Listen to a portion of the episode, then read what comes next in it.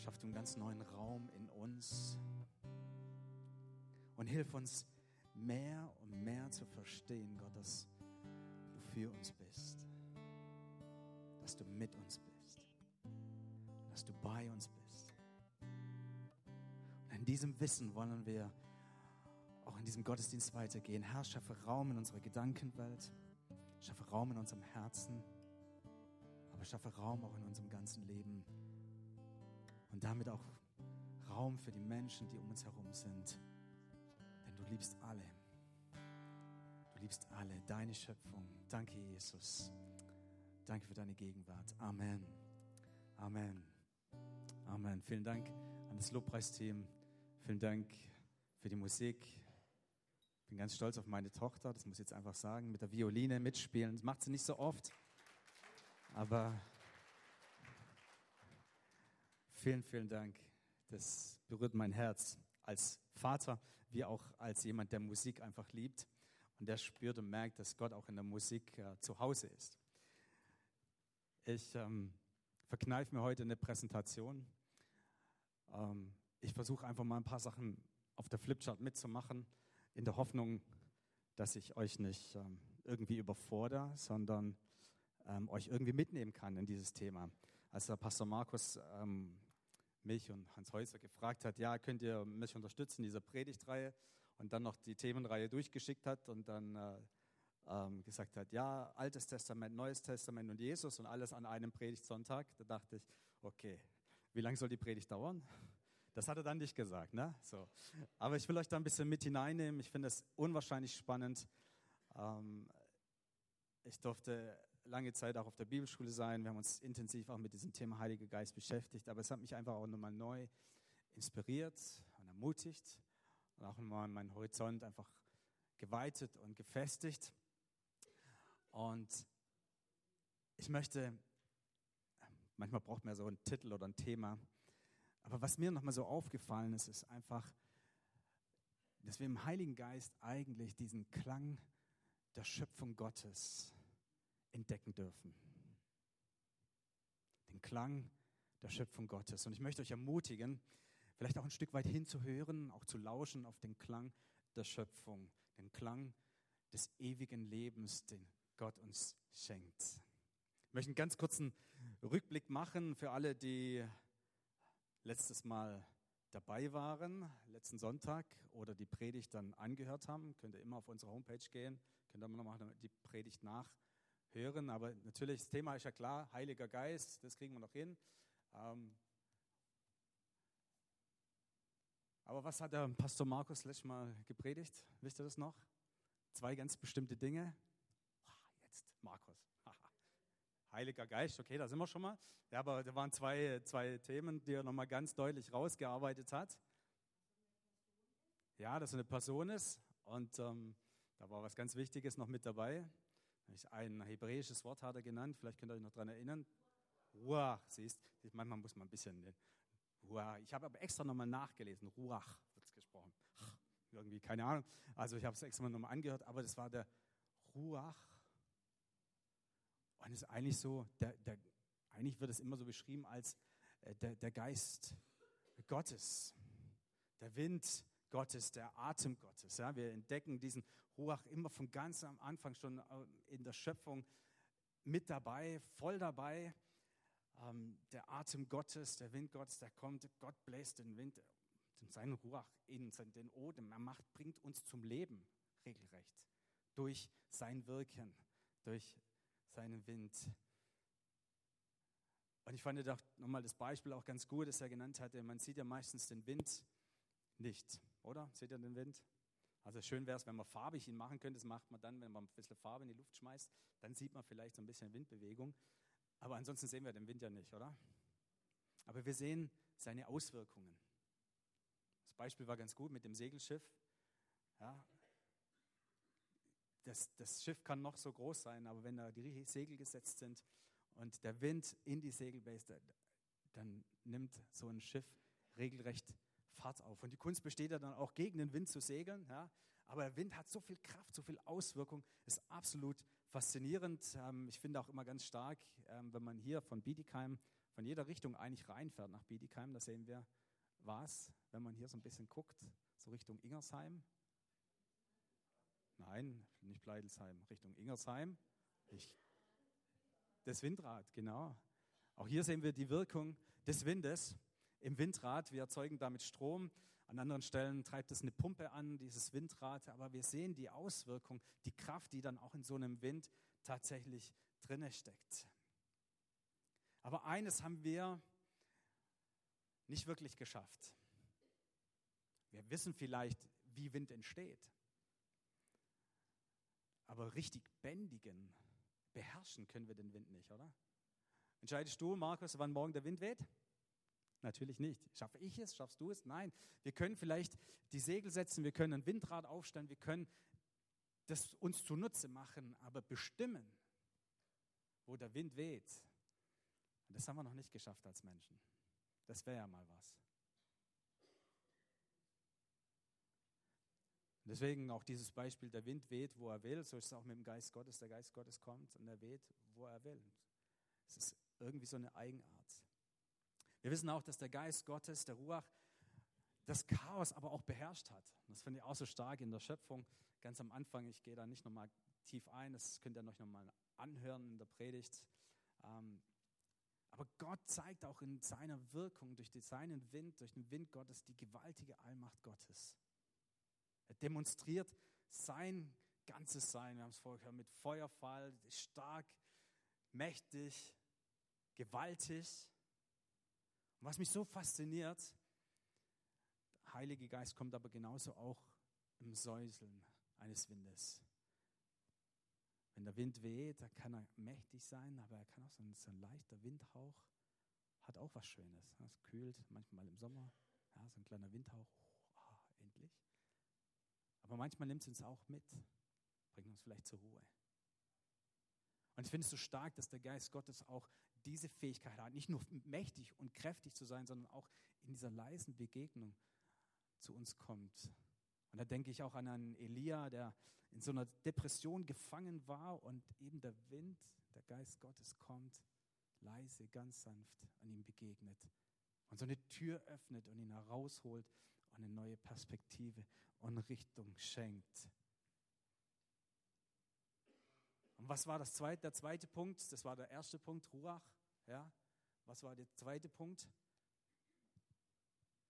Mhm. Selbst der Pastor muss noch mal nachdenken. Ja, ja. Dynamis, ja, okay. Aber die wollte jetzt nicht so sehr auf die Fremdwörter, sondern war ein zweiter großer Punkt, den er gesagt hat. Es war die Inspiration der Bibel. Ja, okay. Oder Markus, war doch so. Ja, gut, dann bin ich ja beruhigt, dass ich richtig hingehört habe. Ja, die Inspiration der Bibel. Mal groß schreiben, Jens.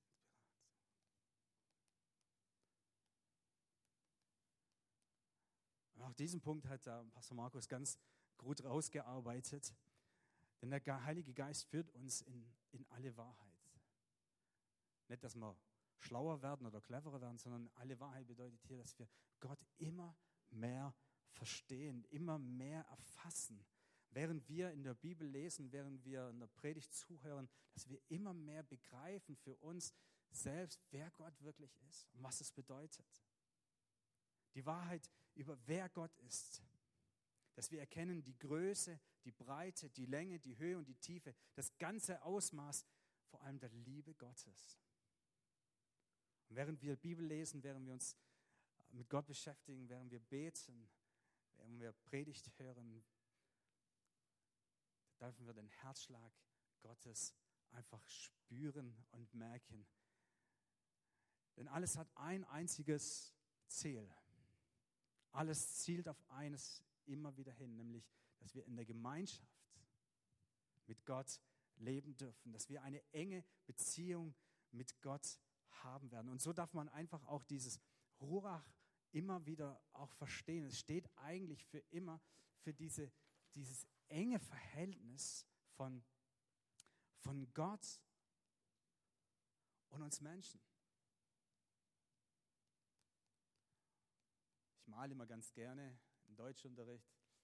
ja, in meinem Job, wenn ich mit äh, Migranten arbeite. Von daher, dieses Strichmensch steht immer einfach für, für uns Menschen. Ja. Aber was Gott eigentlich immer wieder wollte, ist, dass wir diese Beziehung haben. Dass wir in dieser Einheit sind. Als Gott uns diesen Atem geschenkt hat, dann war das für ihn eine Herzensbeziehung, eine Liebesbeziehung, eine Liebe zu uns Menschen. Und er hat dieses Risiko selbst in Kauf genommen, zu wissen, da könnte es vielleicht tatsächlich zu einer Trennung kommen zwischen Gott und Mensch. Diese Liebesbeziehung kann so einen Riss vielleicht sogar bekommen. Aber trotzdem, es war ihm so wichtig. Er ist dieses Risiko eingegangen, weil er, weil er uns Menschen einfach liebt. Er liebt uns durch und durch. Und dieses Ruach, dieses, dieses mit Gott unterwegs sein, es steht immer für diese starke Beziehungsebene, diese Verbindung eben mit Gott. Und ich kann es eigentlich gar nicht anders machen, als einfach dieses Herz nochmal so zu malen, weil es ist, geht nicht einfach nur, dass man zusammen ist, sondern es geht um diese Liebesbeziehung zwischen Gott und uns Menschen.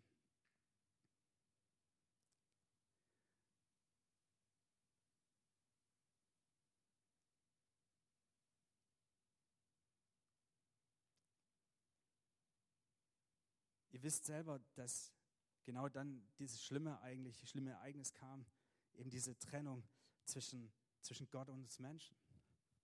Ja, dass da dieser Riss reingekommen ist durch diesen Sündenfall.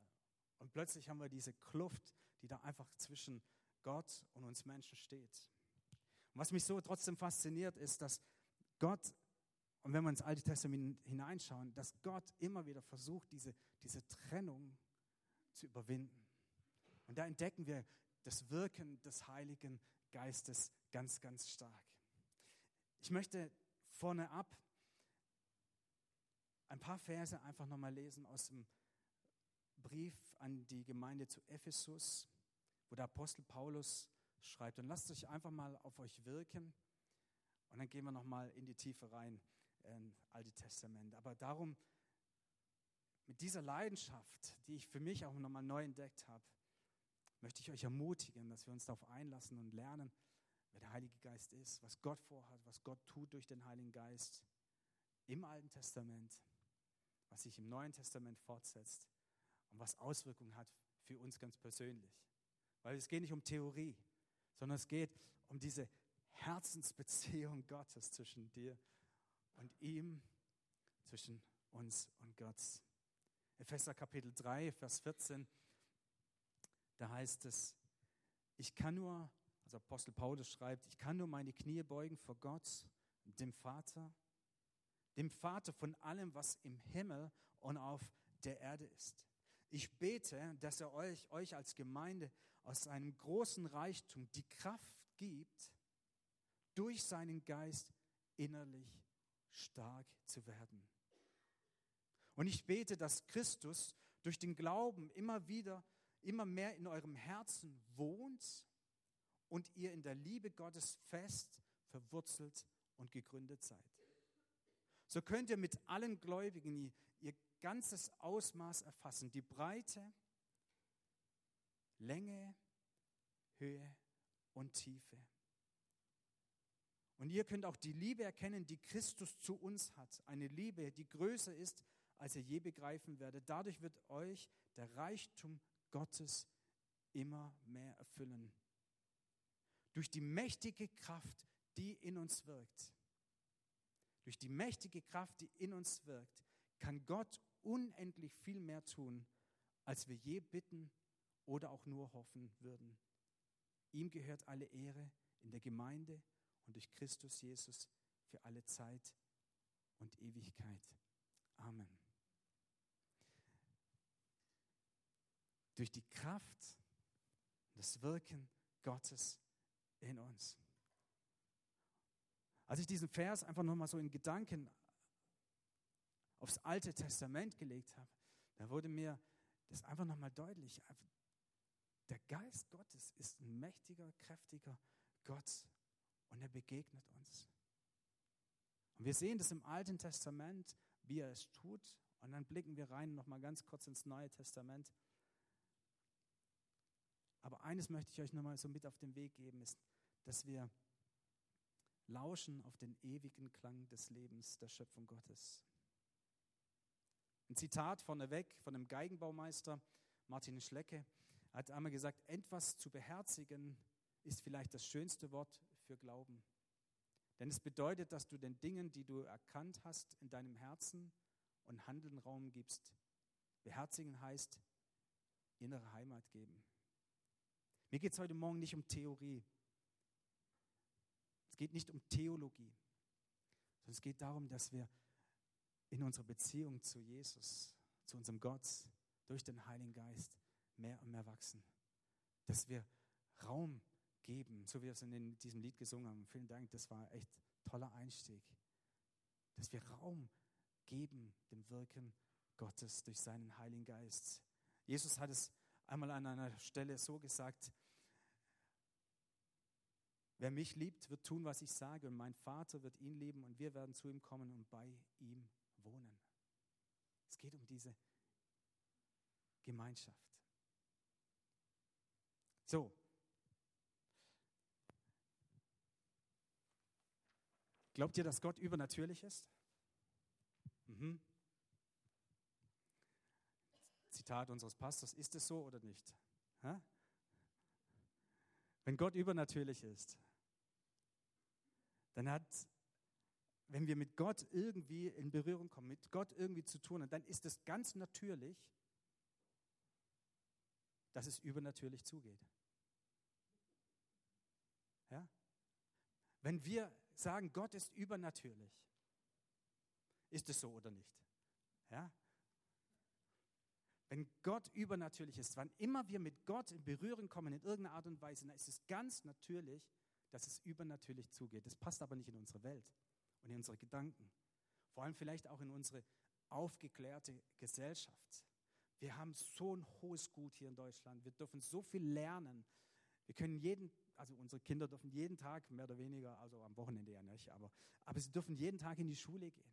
Was für ein Vorrecht. Sie lernen so viel und sie lernen so viel schneller und so viel mehr, als wir gelernt haben, als, wir der, als ich in der Schule war, als meine Eltern in der Schule waren. Wir leben in einer, in einer Welt, die voller Wissen ist. Und jeden, ich glaube, jeden Tag wird irgendwas Neues entdeckt. Ich habe noch gelernt, dass Atome die kleinsten Dinge sind. Das ist schon alter Hut meines Wissens. Also ich habe da schon aufgehört. Aber so viel erfahren und erleben wir. Aber das hat immer seine Grenzen. Ich durfte lange Zeit das Missionswerk auch leiten in der Volksmission. als ich auf den, ähm, die Mitarbeiter, unsere Missionare besucht habe auf, in den verschiedensten Ländern, da ist mir mehr und mehr bewusst geworden, wie sehr die Menschen eigentlich einfach eine Antenne haben für das Übernatürliche. Etwas, was ich in Deutschland gar nicht so merke, in Europa gar nicht so sehr merke. Die Menschen weltweit haben einfach eine Antenne für das Übernatürliche. Und ich war so manches Mal erstaunt, wie, wie normal das für sie ist. Wenn du mitten im Urwald bist und du mit Einheimischen sprichst, die auch von, nach wie vor von der Jagd leben im Urwald, ist, für die ist es ganz normal. Sie sagen, ein guter Jäger hat einen guten Geist, der ihn leitet und der ihn führt. Ich so, Bö, was? Kannst du mir nochmal wiederholen? Diese Wahrnehmung auch für, eine, für die böse Welt, für böse Kräfte, für eine böse Geisterwelt, eine übernatürliche Welt, die ist in vielen Teilen so viel ausgeprägter. Als ich in einem ähm, historischen Tempel, Hinduismus und Buddhismus dann mal reingeschaut habe, was einem da entgegengekommen ist an, an, an, an böser Energie, nicht Energie, aber böser Geisteskraft, das war für mich echt erschreckend. Und sie leben damit, sie, sie, die, die Menschen leben damit und sie versuchen irgendwie dieses Böse zu besänftigen durch ihr Handeln, durch ihre Kultur, durch ihre Religion, wie sie es dann auch ausleben. Aber wenn man mal so reinschaut in die Historie auch des Buddhismus, das hat alles andere wie mit Friedfertigkeit zu tun. Wir sehen ja immer diese Buddha-Statue, die dann irgendwie, man dann kontemplativ irgendwie zur Ruhe kommt oder so, ne? so innerliche Ruhe findet. Aber wenn du dann mal dort bist, und dann reinschaust und du siehst plötzlich im Buddhismus lauter böse Fratzen, wo Menschen gefressen werden und sonstiges, da dachte ich, falsches Bild. Aber diese Realität ist so stark, so mächtig. Und deswegen möchte ich es nochmal so betonen, äh, lernen wir doch wenn Gott übernatürlich ist, dass wir ihn nicht auf unseren natürlichen Verstand und unser Wissen begrenzen, sondern dass wir es zulassen, dass Gott übernatürlich in mir und in uns wirkt. So, gehen wir zum Alten Testament. Ich habe gesagt, Gott begegnet uns in seiner Kraft. Im, Heil, ähm, Im Alten Testament wird es uns ganz deutlich, also AT steht hier für Altes Testament. Wir sehen immer nur oft die Wirkungen des Geistes Gottes. Oder der Geist des Herrn wird dann oft gesagt, ja, an verschiedenen Stellen. Der Geist des Herrn ist auf ihm oder ist mit ihm, befähigt ihn. Und wir sehen das an ganz äh, verschiedenen Persönlichkeiten und äh, möchte da gerade einfach nur ein paar Mal so aufzählen. Kennt ihr sicherlich auch, aber ich meine, wer würde denn sagen, also der Mose war nicht vom Geist Gottes geleitet und geführt? Also wenn, nicht, also wenn eine Person aus dem Alten Testament nochmal ganz stark heraussteht, ja, dann muss man sagen Mose, oder? Was Gott einfach auch durch ihn bewirkt hat. Und Mose sagte dann auch einmal an einer Stelle im 4. Mose 11, da heißt es dann, Mose antwortete, willst du etwa meine Rechte eifersüchtig verteidigen? Ich wünschte mir, dass alle aus dem Volk des Herrn Propheten wären und dass der Herr seinen Geist auf alle legte. Ja, das war das Verständnis. Aber auch das Verständnis von Mose. Er wünschte, alle hätten dieselbe Begegnung auch mit Gott, wie er es erfahren würde. Und die Mitstreiter bei Mose, ähm, einer davon war der Kaleb, ja, und der Nachfolger von Mose, jetzt machen wir Bibelunterricht, sind wir wie im Einsegnungsunterricht. Ne? Wer war der Nachfolger von Mose? Bitte? Danke, ja, Josua. Und ähm, auch da sehen wir das, wie, wie Gott sie einfach auch mit dem Heiligen Geist befähigt, ihren Dienst zu tun. Von Kaleb heißt es, in ihm war ein anderer Geist, weil er Gott vertraute. Und Vertrauen ist Beziehungssache. Das ist keine Wissenssache, ja? sondern er hat Gott erlebt und hat ihm immer mehr vertraut. Er hat immer mehr Zeit mit Gott auch verbracht. Wenn Mose dann oft dann auch in der Stiftshütte war oder im Zelt der Begegnung war, Mose rausgegangen, aber einer ist immer noch dort geblieben, das war der Kaleb. Weil er hat gemerkt, ich spürt in der Gegenwart Gottes komme ich, also in diesem Ort komme ich Gott näher und ich brauche das für mein persönliches Leben. Von Josua heißt es, ähm, das sagt Gott dann auch zu Mose, ich habe ihn mit meinem Geist der Weisheit befähigt. Die Aufgabe, die er übernimmt, Mose, mach dir keine Sorgen, ich habe ihn befähigt. Dann ganz, äh, ganz wichtiger Teil ähm, im Alten Testament, kommt auch danach ziemlich gleich, das Buch der Richter eines der, finde ich, faszinierendsten Bücher und spannendsten Bücher überhaupt.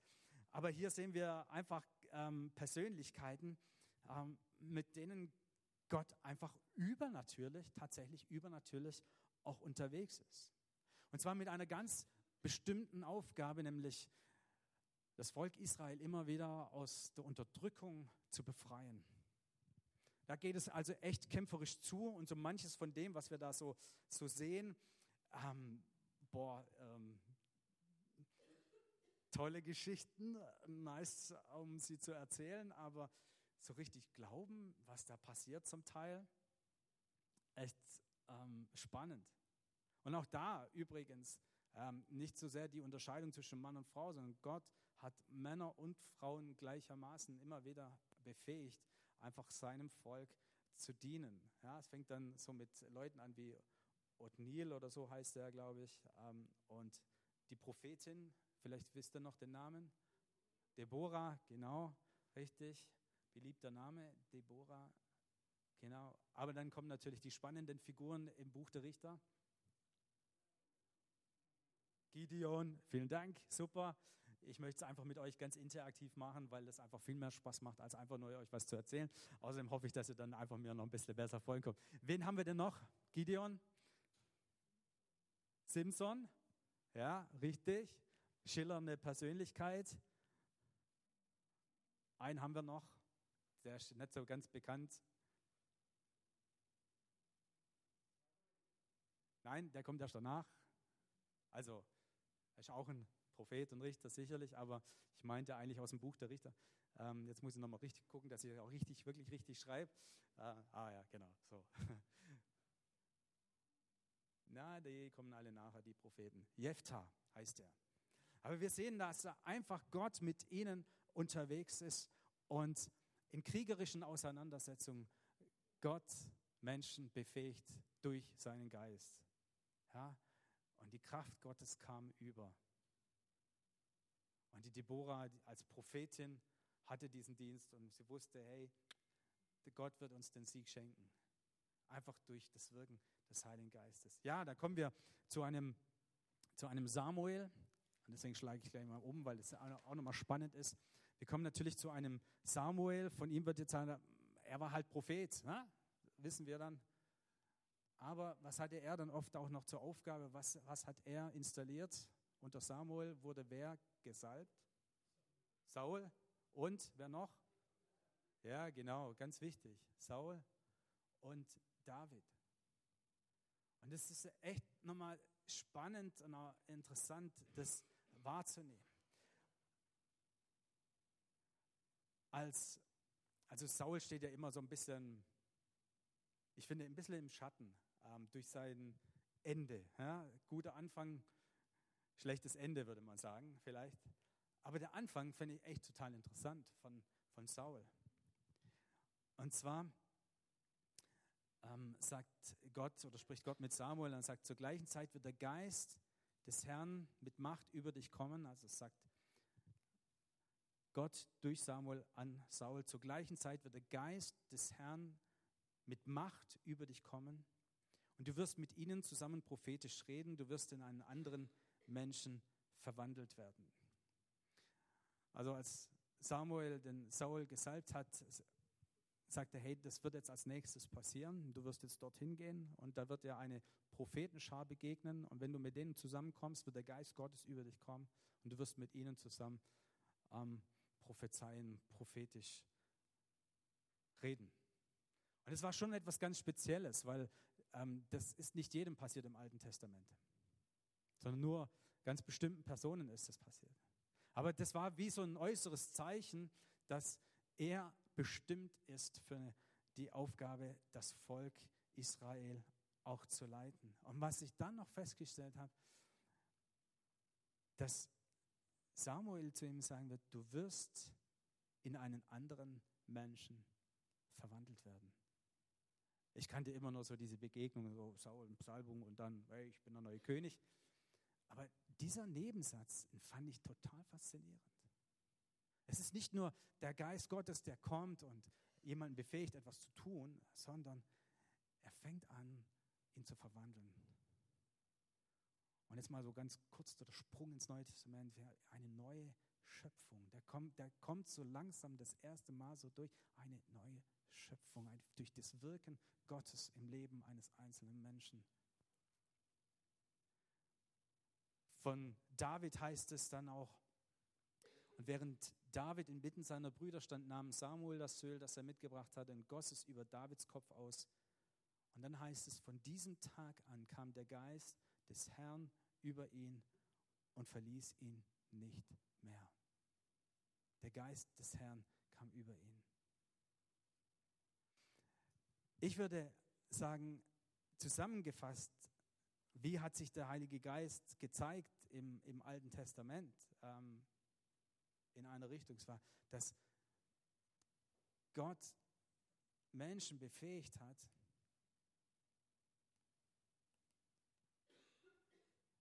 für eine bestimmte Aufgabe.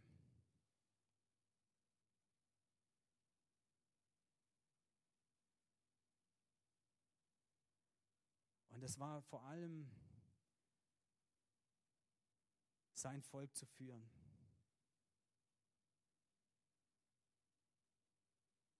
Und sie waren sowas wie auch Mittler zwischen den Menschen und Gott. Aber Gott hat durch seinen Heiligen Geist Menschen dazu befähigt, sein Volk zu führen. Aber das ist noch nicht alles. Oh, es wird ein bisschen schräg hier. Gut. Für eine bestimmte Aufgabe, Gott, das fand ich auch nochmal total faszinierend, wenn man reinschaut, wann das erste Mal so richtig ähm, davon gesprochen wird, dass der Heilige Geist auf jemand kommt. Das finden wir auch in der Zeit von Mose. Und das ist eine Persönlichkeit, die heißt ähm, Bezalel. Ich weiß auch nicht, wie man die alle ausspricht, aber Bezalel.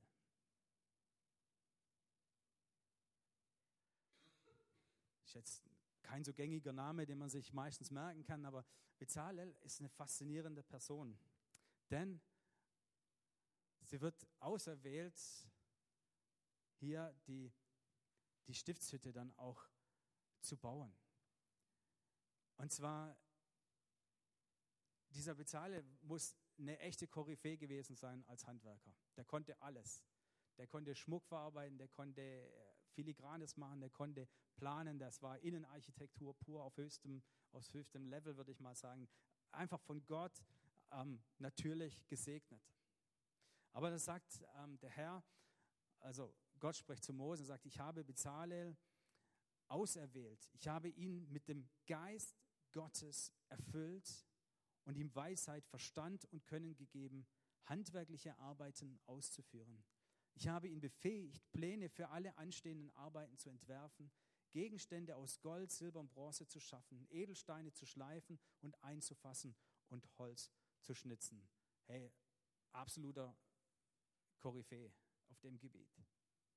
Aber es ist das erste Mal, eigentlich glaube ich so auch in der, in der Bibel, wenn man so von vorne halt liest, dass gesagt wird, ich habe ihn mit dem Geist Gottes erfüllt. Also ich kenne es eigentlich mehr so aus dem Neuen Testament. Ne? Der Geist Gottes kommt und er erfüllt die Leute und dann beten sie in Sprachen oder was, was auch immer ja, passiert. Aber dass hier an dieser Stelle im Alten Testament Gott sagt, ich habe ihn erfüllt mit meinem Geist, damit er jetzt nicht zum Propheten wird, damit er nicht, nicht geht nicht um Führung, sondern eine handwerkliche Arbeit auszuüben. Das ist Berufsalltag pur für mich. Und das hat mich echt fasziniert, und auch darüber nachzudenken, Gott, was hast du, wie oft beschränke ich dich vielleicht auch in meiner Denkweise? Wir ähm, gehen zu einem anderen Menschen, den wir vielleicht auch kennen. Also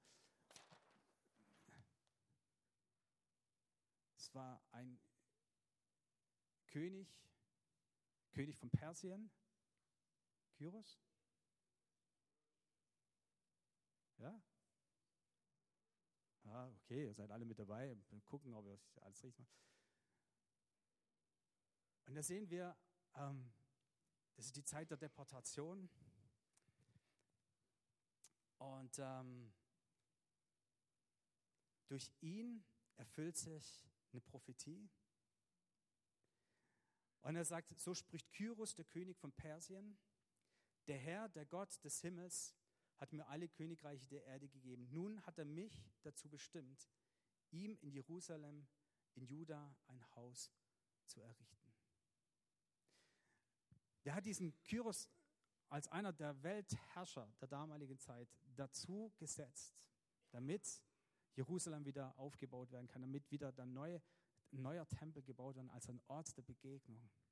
Und es war nicht seine Idee, sondern es war von Gott eingegeben und gesagt, das ist meine Bestimmung als Herrscher dieser Welt. Ich bestimme das. Und dann im Nachfolgenden, das finde ich total faszinierend, daraufhin kommen aus dem Stamm Juda und aus dem Stamm Benjamin und die Leviten, das waren aus dem Stamm Levi, die waren eigentlich auserwählt, die durften nichts anderes machen als priesterliche Dienste zu vollführen und äh, auszuüben. Aber von ihnen heißt es, dass sie vom Geist Gottes erweckt wurden. Und sie sind zurückgezogen nach Jerusalem, um den Tempel neu aufzubauen. Das war nicht deren Idee, sondern der Geist Gottes kam. Da hat der Kyros diesen Befehl niedergeschrieben. Aber dann kam der Geist Gottes auf einzelne Leute, auf ganze Bereiche der Stämme aus dem Volk Israel und hat sie inspiriert, diese Aufgabe tatsächlich auch ausüben. Es war der Geist Gottes. Und das also nochmal zusammengefasst, ähm, er befähigt ganz bestimmte Aufgaben. Also Gott befähigt Menschen im Alten Testament für eine bestimmte Aufgabe.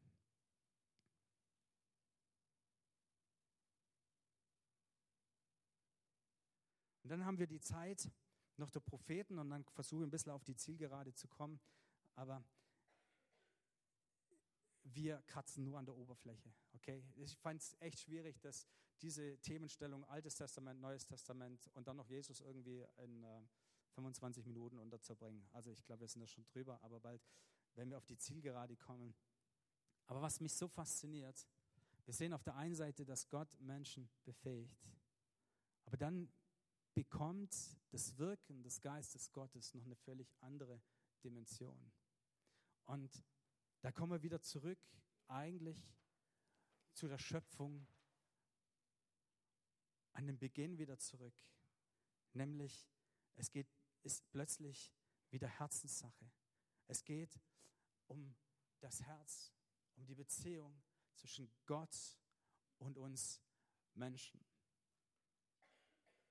Er will, dass dieser, dieser Riss, der sich zwischen Gott und Mensch durch die Sünde, diese Trennung, dass die wieder aufgehoben wird. Und plötzlich bekommen wir eine ganz neue Dimension und Blickrichtung.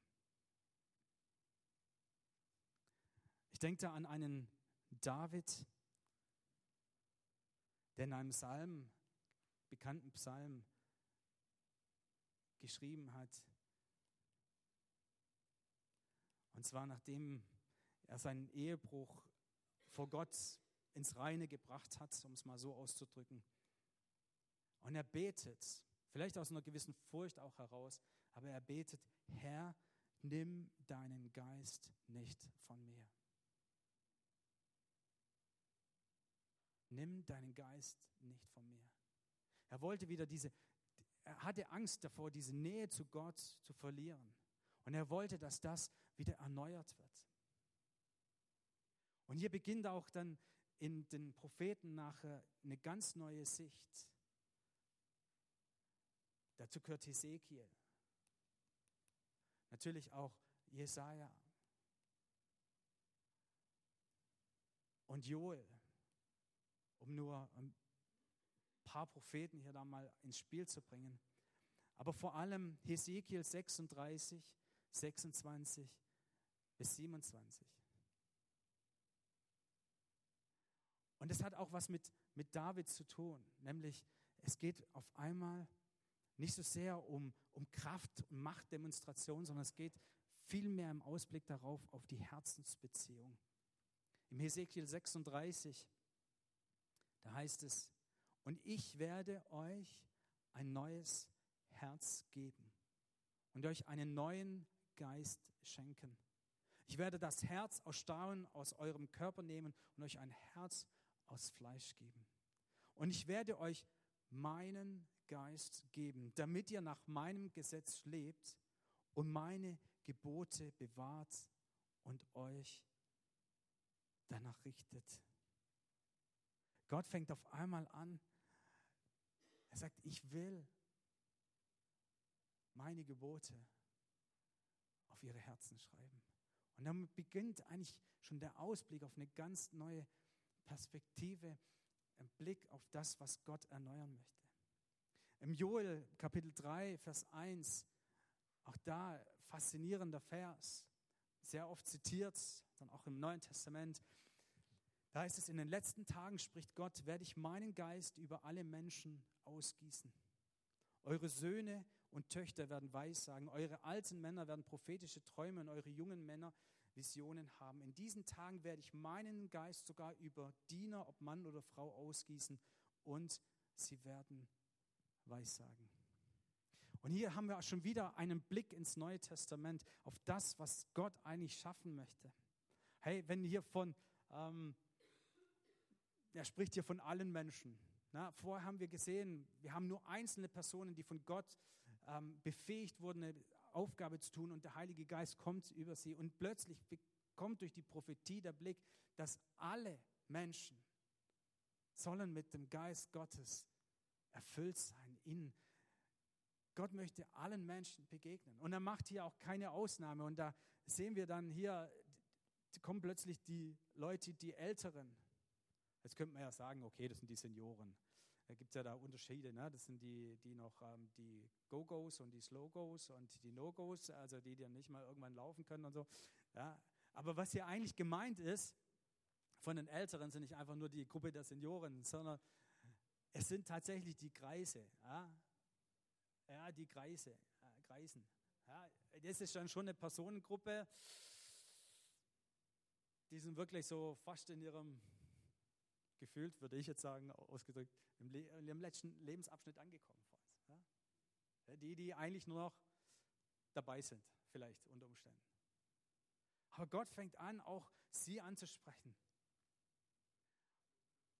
Und wenn es dann heißt, über die Söhne und die Töchter, also Söhne und Töchter, das klingt so schön, ne? Also ich auch, bin ja auch selber, bin ich auch Sohn, bleib immer Sohn, ja? Sohn meiner Eltern. Ja, wer ist denn jetzt tatsächlich gemeint? Es sind eigentlich ähm, die Kinder gemeint. Wem gehört das Reich Gottes? Den Kindern. Er spricht davon von den jüngeren Männern und Frauen, würde ich sagen. Ne? Immer doppelt gedacht hier an der Stelle. Das sind die, die äh, noch nicht so viel Verantwortung tragen dürfen und können, sollen, aber schon im Wehrdienst unterwegs sind. Bestimmte Altersgruppe, auch sie sollen mit dem Heiligen Geist gefüllt werden. Und dann kommt was abschließend noch? Die Knechte, die Mägde und die Knechte. Und auch hier der Blick ins Neue Testament. Es gibt nicht mehr Jude oder Heide. Es gibt nicht Mann oder Frau in diesem Sinne. Es gibt nicht Freie und Sklaven, sondern über alle werde ich meinen Heiligen Geist ausgießen. Und dieses Verbindende fasziniert mich so arg, denn darin erkennen wir schon den Blick, was durch Jesus Christus kommen soll, nämlich eine neue Schöpfung des Herzens.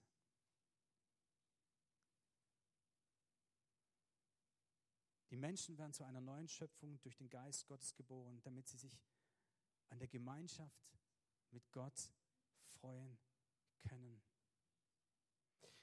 Was kann ich jetzt aus dem allem mitnehmen? Ihr habt super mitgemacht, immer wieder Feedback gegeben, finde ich gut. Das ist eine große Frage, was bedeutet das jetzt für mich und meinen Alltag? Ich habe zwei Dinge gelernt für mich. Das eine, dass Gott möchte Beziehung mit uns. Wenn der Heilige Geist kommt, dann geht es nicht um Kraftwirkungen übernatürlich, sondern das große Ziel Gottes ist, dass wir in Gemeinschaft mit ihm leben. Dass der Ruach, der Geist Gottes, uns zu einer neuen Schöpfung lebendig macht. Wir reduzieren manchmal Gott, vielleicht hängt es auch mit uns pfingstlich charismatisch ausgerichteten Personen. Wir denken immer, ja, Wunder, Wunder, Wunder, Wunder, Wunder. Das größte Wunder ist, wenn, wenn Gott und Mensch zusammenkommen eine neue Schöpfung in Jesus Christus durch das, was Jesus getan hat. Und das ist das große, große Ziel, was Jesus vollbracht hat. Was der Herzschlag Gottes ist und was durch den Heiligen Geist geschieht, auch im Neuen Testament. Was kann ich mitnehmen? Ich möchte dich ermutigen, wenn wir über den Heiligen Geist sprechen, wenn wir beten, wenn wir singen, dass wir uns ausrichten und Gott einladen, den Heiligen Geist einladen, dass er in uns kommt und Wohnung in uns immer wieder aufs Neue macht, dass er Raum schafft, dass er das Trennende einreißt und dass, er, dass wir erfahren und begreifen und lernen und verstehen, was die Größe, die Weite, die Tiefe, die Höhe Gottes ist. Und dass dieser Gott in meinem Leben sein möchte. Und wenn es heißt, dass der Geist Gottes uns in alle Wahrheit führt, dann ist es nicht da oben, sondern in unserem Herzen. Darum Das ist unsere Identität als Kinder Gottes. Und was möchte ich euch noch mit auf den Weg geben? Das vom Alten Testament hat mich echt nochmal fasziniert. Gott befähigt Menschen. Natürlich hat er im Alten Testament Menschen auserwählt. Aber ich glaube daran, dass Gott uns auch heute noch befähigt, wenn wir aufgerufen werden, uns Gott zur Verfügung zu stellen, dann glaube ich daran, dass Gott uns befähigt, auch durch den Heiligen Geist Dinge zu tun, die durch Gott gesegnet sind. Und da kommen wir zu dieser Inspiration vielleicht auch wieder zurück. Die Bibel ist inspiriert. Ja, hat, manche Leute konnten halt schreiben. Aber es ging nicht darum, was sie geschrieben haben, sondern dass sie inspiriert wurden durch den Heiligen Geist. Wenn ich dann an Belzalel denke, ja, diesen Handwerker, vom Geist Gottes berührt, um auszuführen. Warum beschränken wir Gott auf einen Sonntag und auf Gebet und auf Lobpreis und auf Musik vielleicht noch? Warum beschränken wir ihn in dieser Hinsicht? Aber wie wäre es, wenn du an deinem Arbeitsplatz bist, ob als Ingenieur, als Techniker, als jemand, der Menschen dient und pflegt und hilft, der auf andere Menschen, kleine Kinder aufpasst, der in einem ärztlichen Gesundheitssektor arbeitet oder vielleicht in der Verwaltung arbeitet oder wo auch immer. Warum nicht einfach Gott einladen und ihn bitten, dass er deine Arbeit segnet? Dass er dich befähigt, deinen Job zu machen. Und ich glaube daran, dass es eine über die natürliche Begabung hinaus etwas gibt wie Salbung. Und das sehe ich im Alten Testament. Gott befähigt Menschen durch seinen Geist. Und das ist Salbung. Das ist der Unterschied zwischen natürlicher Begabung. Manche Leute sind einfach begabt, so wie meine Tochter, die spielt nicht nur ein Instrument, sondern was weiß ich, wie viele Instrumente und spricht nebenher noch ein paar Sprachen und lernt dann noch Hebräisch, während sie eigentlich Französischunterricht hat, weil es ihr langweilig ist. Ja, das, ist das ist natürliche Begabung. Danke für das Beispiel. Aber das muss so sein, weil ich stolz auf dich bin. Ja, das musst du hören. Ich bin stolz auf dich. Aber viel wichtiger ist, wenn wir anfangen, diese natürlichen Begabungen in den Dienst Gottes zu stellen, dann beginnt Salbung. Und da beginnt etwas übernatürlich zu wirken in deinem Leben. Ich bin Menschen begegnet, ein Mann, der hat Ingenieur in seiner Firma gearbeitet. Und Gott hat ihm in der Nacht Lösungen geschenkt für seine Firma von so weitreichender Tragweite, dass er durch diese Patente und Veränderungen in seiner Firma, hat er dann Provisionen oder was weiß ich bekommen, aber hat dadurch mehr Geld verdient als je zuvor. Und er hat dieses Geld genommen. Allein von dem Zehnten, was er da zusätzlich verdient hat, konnte er die Gemeinde mitfinanzieren. In einer Dimension, das war krass. Warum? Weil er sich Gott zur Verfügung gestellt hat. Ich bin einem Anwalt begegnet, der gesagt hat, ich will mein, mein, mein, meine anwaltliche Tätigkeit Menschen zur Verfügung stellen. Ich weiß, ich gucke auf die Zeit. Aber mich beschäftigt es, dass wir das lernen, den Heiligen Geist in unseren Alltag mit reinzunehmen. Gott befähigt Menschen in den verschiedensten Kategorien ihres Berufsalltags, um sie zu segnen und sie zu salben. Wir alle haben natürliche Fähigkeiten. Aber ich möchte dich ermutigen, schließe doch Gott nicht in diesem Bereich aus, sondern nimm, lass dich doch mitnehmen und stell es in den Dienst Gottes, ihm zur Ehre. Und jetzt komme ich zum Ende. Ich weiß, ähm, ich habe eure Geduld ein bisschen strapaziert. Aber ich möchte mit Epheser 1, Vers 19 und mir, wenn du vielleicht kommst, ähm, Dieselbe Kraft, die in Jesus wirksam war, wirkt auch in uns. Epheser 1, Vers 19 und 20. Ich bete, dass ihr erkennen könnt, wie übermächtig groß seine Kraft ist, mit der in uns, die wir an ihm glauben, wirkt. Es ist dieselbe gewaltige Kraft, die auch Christus von den Toten auferweckt und ihm einen Ehrenplatz zu Gottes rechter Seite im Himmel gegeben hat. Denke nicht klein vom Heiligen Geist sondern lass dich inspirieren und mitnehmen in die Beziehung mit Gott. für dein Glaubensleben, aber auch für dein Alltagsleben. Da, wo du bist, da, wo du stehst, da, wo du dienst. Lass dich von Gott inspirieren und segnen.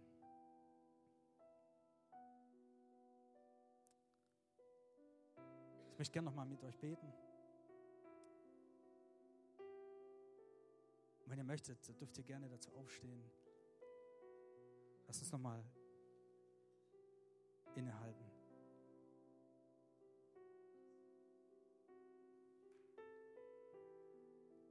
Du Geist Gottes, komm und führe uns in alle Wahrheit.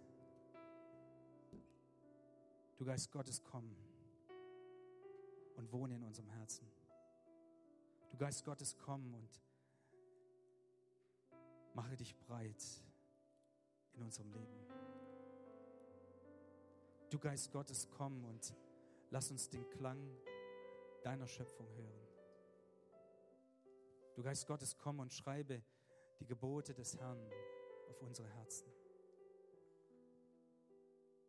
Du Geist Gottes, komm und befähige uns, ein Leben zu führen, das dir alle Ehre macht.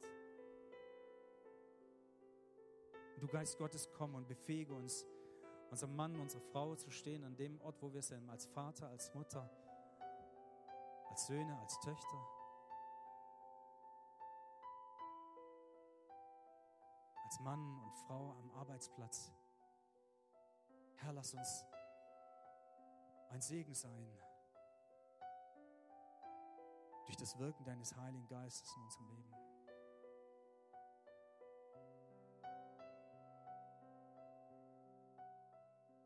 Wenn es die Veränderung unseres Herzens bedeutet, dann, Herr, lass uns den Mut haben, uns darauf einzulassen. Und ich danke dir, Gott, alle sind eingeladen.